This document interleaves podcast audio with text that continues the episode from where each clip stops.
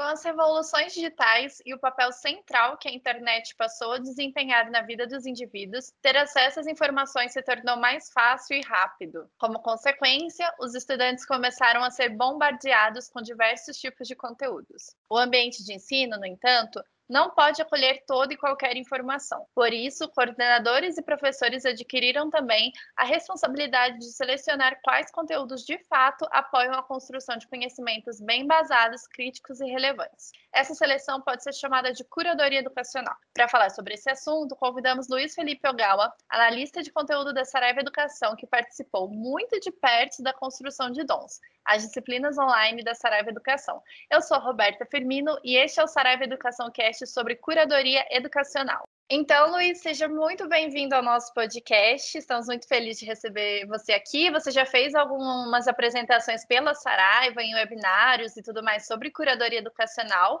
mas vamos começar pela sua apresentação. Conta para o nosso público quem é você, o que, que você faz aqui na Saraiva. Com certeza. Em primeiro lugar, queria agradecer o convite, né, Roberta? Assim como o webinário aí eu tenho participado junto com vocês aí, então tem sempre sendo uma boa oportunidade de trocar ideias, né? Então, muito obrigado, é um prazer estar com todos vocês.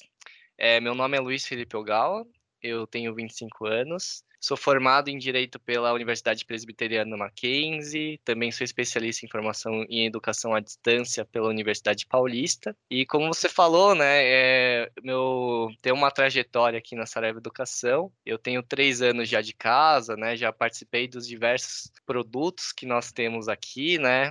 Ultimamente, bem próximo aí na, no nosso produto Dons, né. Então, é um prazer estar com todos vocês. E acho que faz todo sentido ter você aqui falando sobre esse assunto, porque dons é um super processo de curadoria, né, Luiz? E aí a gente sempre gosta de começar apresentando conceito.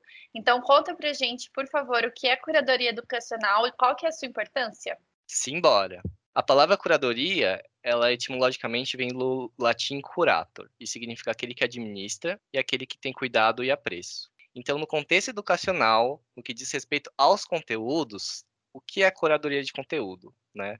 É um contínuo processo de análise, planejamento, gestão e avaliação. Então, esse seria né, o conceito de conteúdo, um processo que envolve todas essas etapas, né? E a importância desse processo, quando a gente pensa uma perspectiva institucional, é que ela promove diversos benefícios, né?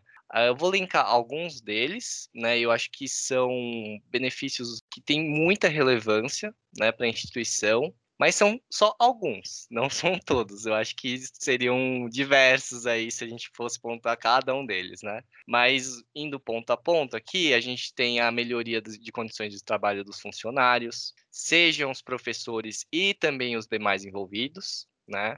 A gente tem a inovação do ensino, então a gente torna possível, por meio da curadoria, a utilização de recursos multimídia e a implementação de metodologias ativas. A gente também uma, tem uma maior facilidade em ampliar o catálogo de, de disciplinas da instituição, uma maior qualidade dos materiais educacionais, uma maior motivação e engajamento dos estudantes em seu ensino, um aumento de índice de satisfação dos discentes, um ensino compatível com o esperado pelo mercado de trabalho, uma redução da taxa de evasão, uma redução de gastos e a divulgação positiva das, da instituição. Então, a gente consegue ver que são diversas as vantagens né, de, de ter esse olhar com bastante carinho para essa curadoria de conteúdo. E eu fico pensando que toda vez que a gente pensa no curadoria educacional, principalmente a gente que vem falando muito de disciplinas online por conta do lançamento de dons, é, a gente pensa no, no, na utilização da curadoria educacional na EAD, na educação à distância.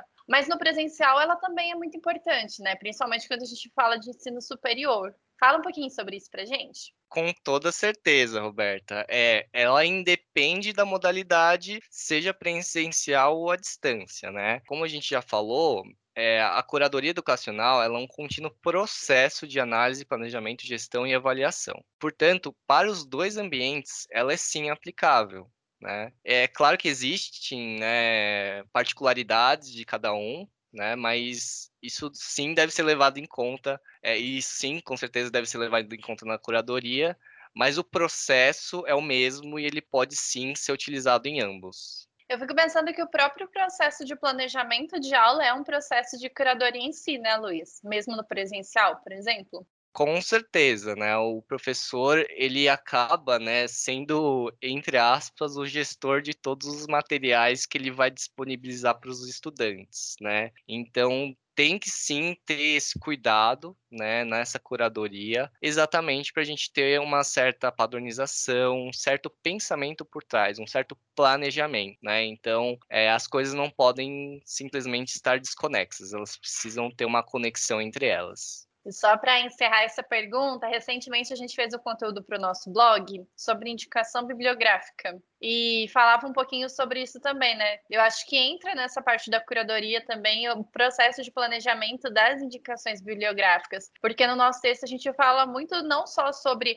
a importância de selecionar conteúdos que estejam alinhados com a ementa do curso, mas também fala-se muito hoje sobre diversidade, por exemplo. Então, na seleção de conteúdos que venham de autores, autores mulheres, autores negros e entre outros, assim. Também tudo isso passa pelo processo de curadoria, ele é muito amplo, né? Com certeza, né? O processo de curadoria, ele bebe, bebe de diversas fontes, né? E uma delas, obviamente, são os próprios professores que vão lecionar as disciplinas ao longo do curso, né? E no âmbito institucional, a gente tem o um núcleo docente estruturante, que é chamado NDE. E é por meio desses professores, né, desse núcleo, que compõem esse núcleo, é, são eles que vão decidir quais vão ser as referências bibliográficas do curso, né? Então, a gente vai ver um pouquinho mais para frente o passo a passo do, da, do processo de curadoria, né? Até falar um pouquinho sobre eles,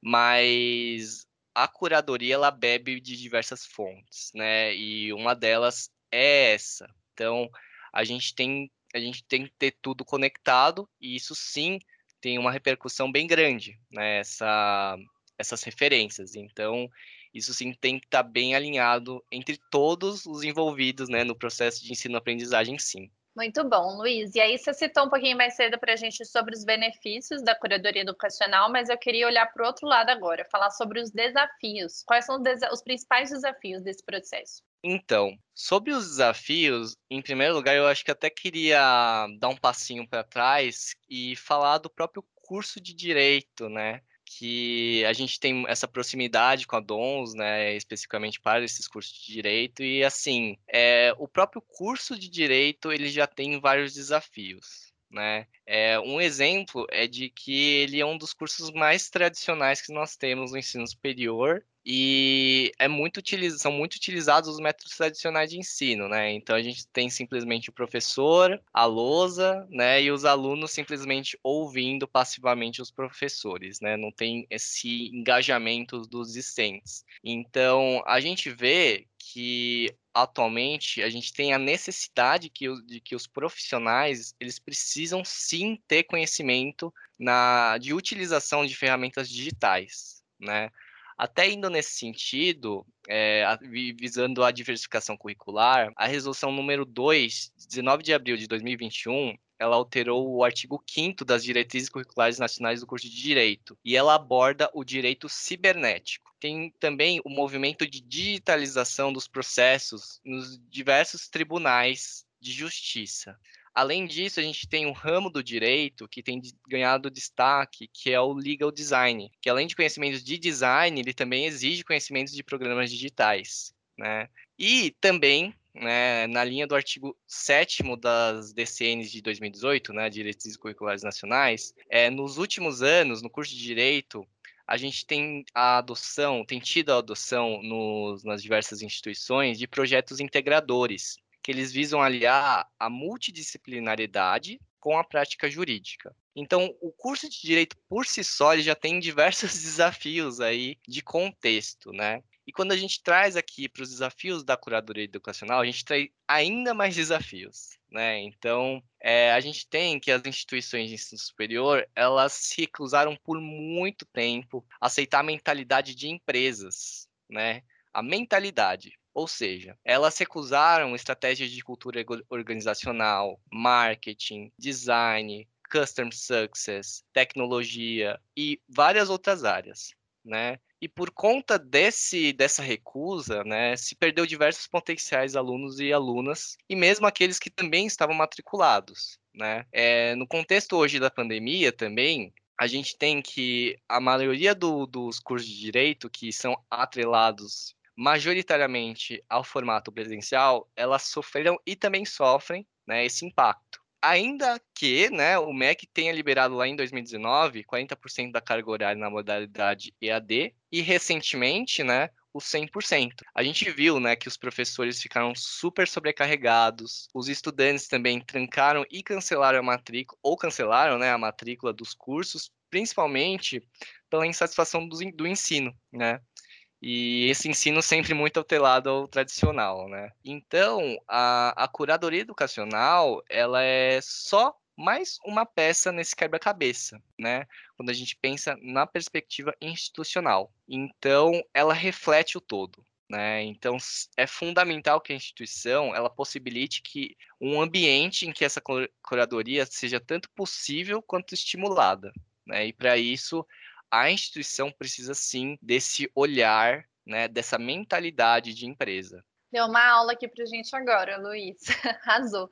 E eu fiquei pensando também que quando a gente falou agora um pouquinho sobre professores atuando é, no processo de curadoria educacional, tanto para o planejamento das aulas, para a seleção de indicação bibliográfica. A gente precisa contar com um profissional especializado? É o professor que faz isso? Como que quem que é o responsável por esse processo? Então, por esse processo, a gente tem o profissional que é o designer instrucional. Ele vai ser o, o responsável por, pelo design instrucional né, dessas disciplinas, desses cursos, né? Então, o design instrucional ele bebe de diversas fontes, de áreas mesmo, né? A gente traz pedagogia, psicologia, design, comunicação, gestão de projetos, engenharia de produção, tecnologia. Então, várias aí, várias fontes que o design instrucional traz consigo, né? Então, é, o design instrucional né, é fundamental que é, exista na, nessa perspectiva. Né? Então, a gente precisa, sim, de um profissional especializado para conseguir ter esse olhar mais macro, né, olhar para o todo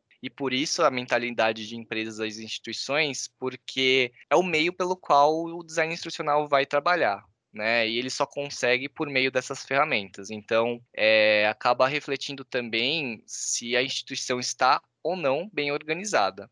Mas estando, né, ou pelo menos indo nessa direção, a, o profissional especializado ele é fundamental para a gente conseguir implementar essa curadoria. Mas quando a gente fala de designer instrucional, a gente está pensando a nível de curso, né, Luiz? A nível de disciplina, por exemplo, aí seria o professor mesmo, né? O professor com, com um, uma, um tutor de apoio, alguma coisa do tipo? Sim, é quando a gente vai a nível de curso, isso realmente reflete mesmo, né? É, o design institucional ele tem esse olhar mais macro e o professor ele acaba sendo um dos atores do ensino aprendizagem, né? Mas é por meio do dessa desse do desempenho do design institucional, do trabalho do design institucional, que a gente consegue ter diretrizes para o trabalho dos professores, né? Porque os professores, se eles não tiverem essas orientações bem definidas, até fica vago o que eles conseguem, de que forma eles conseguem trabalhar. Então, desde a proposta pedagógica, isso tá,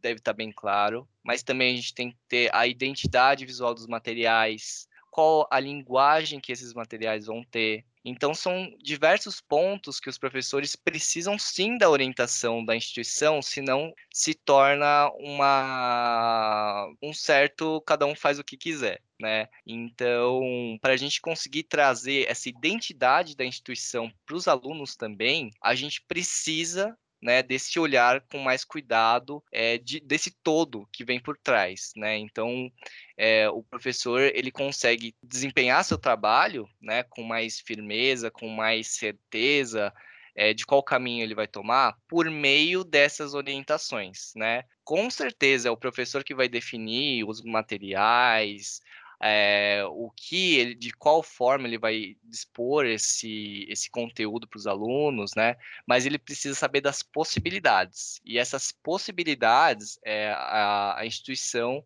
que consegue trazer, né, por meio do design instrucional, com, consegue traduzir, né? Excelente, Luiz. Então agora eu vou encaixar duas perguntas de uma vez, você se vira aí para me responder. Primeiro, eu quero que você fale para a gente algumas dicas sobre como as IES podem preparar os professores, então, para esse processo. Como você já disse, acho que você já deu uma super dica aí, que é a importância né, de reconhecer o valor do profissional de design instrucional para dar essas diretrizes para o professor.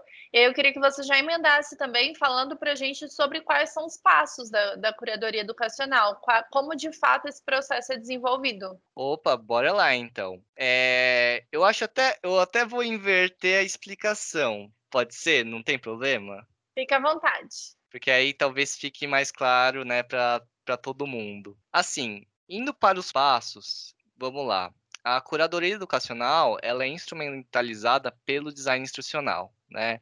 Então, o design instrucional ele bebe de diversas fontes, né, de diversas áreas, ciências, né, psicologia, pedagogia, design, comunicação e assim vai, né? E a gente vai trazer aqui, passo a passo, né, de um dos principais processos do design instrucional, né? Existem outros? Sim, existem, né? Mas aqui a gente vai trazer um dos principais, né? Então ele se chama AD, A D D I E. Esse AD, ela é inicial de algumas palavras em inglês que eu vou trazer aqui, que são analyze, design, develop, implement e evaluate. Então, traduzindo, né, para o português, para o bom português, a gente tem a análise, o planejamento, desenvolvimento, a implementação e a avaliação. Então, essas são as etapas desse processo do design instrucional. Indo é, uma explicação né, de cada uma delas, a gente tem a, a primeira etapa, a análise, a gente traz todo um, um, repertório de diversas áreas da instituição. Né? Então, a gente tem que ter diversas perguntas respondidas das realmente mais diversas áreas que a gente tem na instituição. Então, regulatório, jurídico, financeiro, tecnologia, cultura organizacional, marketing, design, diversas áreas aí, e a gente vai conseguir traduzir isso no processo de curadoria. Como eu falei, é uma visão mais macro. E essa visão mais macro a gente só consegue por meio dessa troca é, do design instrucional com essas demais áreas, né? Então, se, por exemplo, no financeiro, se a gente tem orçamento para contar uma empresa terceirizada para realizar a curadoria ou não, se vai ser realizada internamente, quanto de orçamento que a gente tem para contratar esse time dedicado, né? Qual é o preço necessário para o curso? Então, de tecnologia, por exemplo, a gente tem qual é o AVA que vai ser utilizado, quais formatos de conteúdo podem ser disponibilizados, limitações do AVA, é, o treinamento né, do manuseio do docente, é, se além do AVA outra plataforma vai ser utilizada. Então a gente tem diversas perguntas que precisam ter sido respondidas né, nessa etapa, né? E aí a gente vai ter o insumo para identificar nessa etapa o problema educacional. Né? Então a gente identifica o problema que a gente vai resolver. Então a gente vai de onde estamos e onde queremos chegar. Essa é uma pergunta a ser respondida. Indo para a segunda etapa, a gente tem o planejamento, que é identificando o problema, a gente vai elaborar a matriz de design instrucional. A matriz de design instrucional, ela é composta basicamente por unidades de estudo, né, e dentro da unidade de estudo, a gente tem os objetos de aprendizagem. Então, a gente tem a disciplina, dentro da disciplina, as unidades de estudo e dentro das unidades, os objetos de aprendizagem. Nesse, nessa etapa, a gente precisa determinar muitas coisas, afinal, é o planejamento do processo de curadoria. Então, a gente precisa definir o cronograma de entregas, a plataforma para armazenamento dos conteúdos, a plataforma para disponibilização dos conteúdos, a plataforma para acompanhamento dos fluxos de produção, as planilhas controle, outros meios de controle né, a serem elaborados, as unidades de estudo, os formatos de objetos de aprendizagem, se vão ser, quais vão ser os formatos, né? Se vai ser um texto, um hipertexto, um áudio, é, imagem, multimídia, vídeo, questão, atividade de metodologia ativa, entre vários outros. A gente também define a estrutura de cada formato de objeto de aprendizagem, a duração de cada formato, para a gente conseguir ter uma noção de carga horária, né?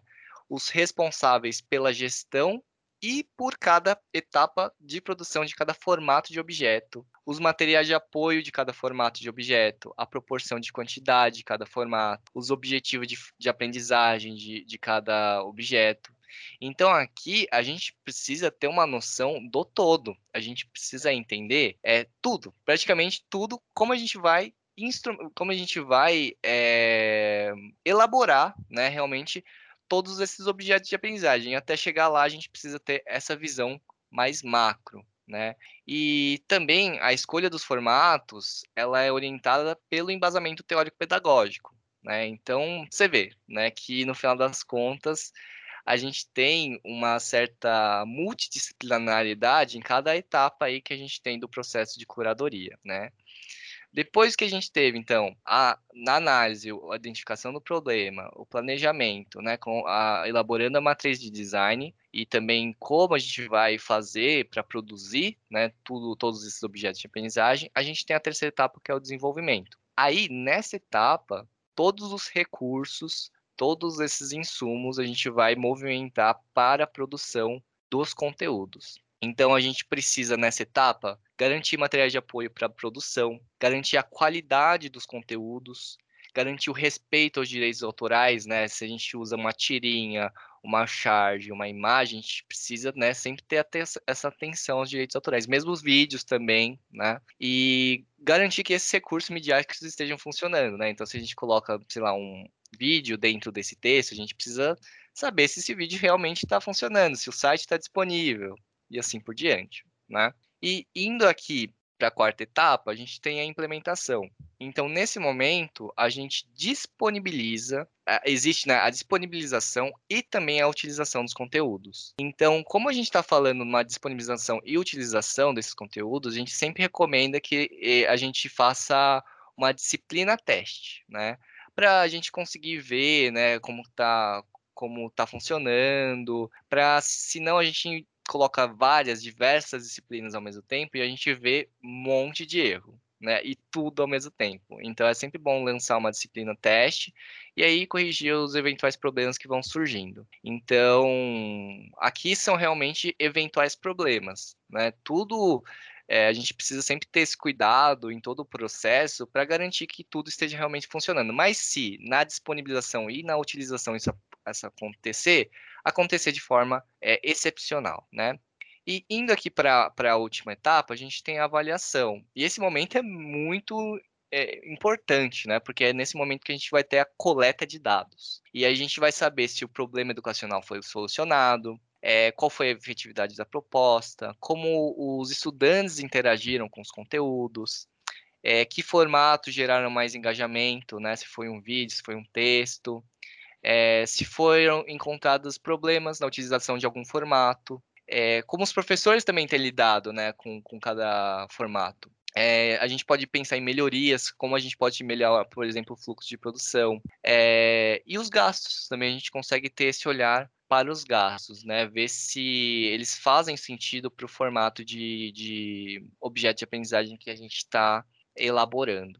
Então, essas, esses são os passo a passo, esses são né, as etapas, né, o passo a passo aí da curadoria educacional. Desculpa te interromper, Luiz. Aí, né? Eu imagino que isso daí vire um ciclo, né? Porque você falou por último da avaliação, e eu imagino que esses conteúdos precisam estar constantemente sendo atualizados e tudo mais. Então, na verdade, a gente está falando de um ciclo, né? Exatamente. Não, é, muito importante que você trouxe isso, inclusive obrigado, porque realmente é um ciclo, é um ciclo, isso não acaba, até, por, até porque, por meio dos dados, né, essa análise de, de dados, né, com essas algumas perguntas que eu trouxe aqui, que a gente vai conseguir fechar o ciclo, né, e a gente vai conseguir melhorar o processo, né, então a gente volta no análise, identifica um novo problema educacional, agora pode ser totalmente diferente, né, e segue né, no planejamento e assim vai. Então é um, sempre um ciclo é, fechado aí. A gente sempre vai estar tá rodando e melhorando cada vez mais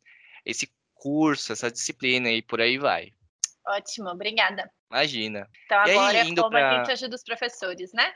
Exatamente, é. E isso realmente é, é muito, muito, muito importante, né? Porque, como eu trouxe já, o professor é um dos atores do processo de ensino-aprendizagem. Né? E ele precisa ter as responsabilidades bem definidas. É, se o professor entra numa instituição para lecionar, né, e não se dá nenhuma orientação, né, ele pode realmente fazer do, do, jeito que ele bem quiser, né? Mas se a gente tem todo um planejamento bem definido de como a gente quer, da onde a gente quer chegar, né, com essa disciplina, como a gente quer o, o, estudante mesmo entrando na disciplina e como a gente quer ele saindo dessa disciplina. A gente precisa atribuir responsabilidades, a gente precisa trazer é, de forma mais clara para todos os atores desse processo de ensino-aprendizagem, incluindo o professor. Então, é, a gente precisa passar para ele, por exemplo, né, quais são os formatos de materiais que ele vai desenvolver para os estudantes vão ser textos, vão ser aula grava aulas gravadas. Existem modelos né, de texto, né? Qual é a estrutura desse texto? É, quais programas ele vai utilizar? É um Word? É um outro formato? É um outro programa? Qual que vai ser? Né? A linguagem também. Como ele vai se comunicar com, com o estudante? É uma apostila que vai fazer? Então, é uma linguagem dialógica que ele precisa? Ou é uma linguagem formal? E aí também a gente tem possíveis atividades que ele vai poder exercer, exercer né, em classe. Vão ser atividades de metodologia ativa, né? Qual ou quais, né? Vai, vai ser uma sala de aula invertida, uma aprendizagem baseada em projetos, problemas entre pares, gamificação, quais vão ser, né? É, a gente também tem as avaliações. A gente está muito acostumado a ouvir prova objetiva, prova objetiva e tal, tal, tal mas a gente tem diversas avaliações, né? Inclusive ela é separada em três classificações, que é a de diagnóstica, para a gente saber o contexto do aluno logo no início da disciplina, a formativa para ver se o aluno realmente está aprendendo ou não, e a somativa no final desse, desse, desse dessa disciplina para entender qual foi, né, todos esses conhecimentos que ele conseguiu absorver. E essas avaliações não precisam ser prova, teste objetivo, simplesmente. A gente pode trazer debates, apresentações, palestras, simulações. Então, é, eu trouxe aqui alguns pontos, né? Desde os formatos materiais, atividades e avaliações, né? Mas aqui a gente vê que além das responsabilidades, né, é, os professores precisam saber quais são os meios que eles vão conseguir realizar esse trabalho. Isso precisa ser, além de fornecido, esclarecido. Então, a proposta pedagógica, a identidade visual dos materiais e outros aspectos nesse, nesse sentido, elas vão precisar ser determinadas pelo design institucional. Obviamente, não de uma forma unilateral, né? Ele vai ter todo um alinhamento com as mais diversas áreas das instituições, da, da instituição. Então, ele precisa ter essa visão mais macro, receber e beber de diversas fontes, por isso que a gente falou que ele bebe, sim, de diversas fontes, de diversas áreas, para ele conseguir é, definir, né, tomar a decisão. Então, para preparar os professores, vai ser obrigatório orientar a respeito de tudo isso, né? Precisa estar muito claro para eles. E também cabe uma observação de que uh, quando a gente está planejando, a gente precisa também ter em mente que há professores de diferentes gerações, né? Gerações, eu digo, idade, de diferentes idades, né? Então, isso precisa, gera né, um cuidado a mais na condução das orientações. Então, para a gente preparar os professores, a gente precisa primeiro arrumar a casa para conseguir trazer né, isso de uma forma bem objetiva para eles também. Excelente, Luiz. Foi ótimo. E acho que esses insights que você trouxe por último ajudaram muito a clarear as nossas ideias sobre o processo de curadoria educacional. É, então, agora por último, eu queria que você deixasse referências, dicas, o espaço é seu para dar as dicas que você quiser, assim, as referências, enfim, o que você quiser passar para os nossos ouvintes. Opa, com certeza. Eu tenho duas obras aqui que eu queria trazer, é, que é uma das nossas autoras da casa, né? Eu acho que são obras excelentes, né? É, uma mais completa, podemos dizer assim, e outra focada é, para o EAD especificamente. Então, a gente tem a obra Produção de Conteúdos Educacionais, que é da Andrea Filatro, e em coautoria com a Sabrina Cairo. E também a gente tem a obra Como Preparar Conteúdos para EAD. Então, essas duas obras aqui, elas são fundamentais assim para a gente conseguir é, ter um apanhado geral mesmo de como conduzir né, eh, essa forma, essa curadoria educacional com uma visão realmente muito macro, né, muito ampla, é, e ficar realmente seguros, né, de, de como a gente conduz todo esse, esse processo que não é fácil, né, não é fácil, é muito complexo mesmo, né, então realmente é um investimento da instituição, né, quando a gente pensa assim por um curso, por exemplo, é um investimento que precisa ser feito se a gente quer né, que a proposta educacional esteja alinhado com, proposta, com a proposta da instituição mesmo. Né? Então a gente precisa né, ter todo, toda essa mentalidade por trás bem esclarecida para que todos os atores nesse processo de ensino-aprendizagem lá na ponta, né, eles consigam é, sentir né, esse reflexo de uma de uma instituição bem organizada. Obrigada, Luiz, pelas dicas e pela sua presença, foi ótimo. E, bom, por hoje a gente vai ficando por aqui. Não deixe de seguir o perfil do Saraiva Educação Cast em seu distribuidor de podcast favorito. Lembrando que temos um episódio novo todo mês. Um abraço e até a próxima.